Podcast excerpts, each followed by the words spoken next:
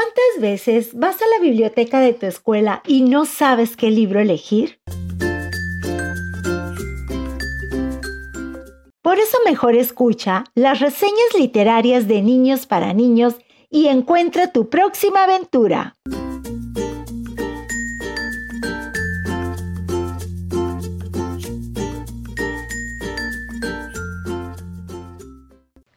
Hola, soy Ana Laura de Sexto B y les voy a contar la reseña del libro Emma está al aire de Carla Peña. Emma es una niña que quiere ser famosa. Un día en la escuela, a la hora del almuerzo, su amigo Javier encontró una lombriz en su hamburguesa. Así que aprovechó para usar sus habilidades de reportera. Emma le cuenta a su papá lo sucedido y queda sorprendido. Le dice que es una noticia de gran interés para todos en la escuela y decide ayudarla con el reportaje.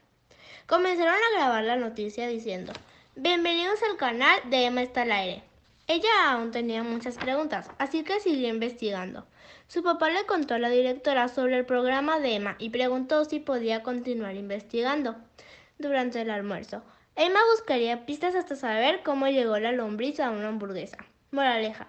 Si tienes alguna duda, pregunta investiga hasta encontrar respuestas. Como dice el dicho, preguntando se llega a Roma.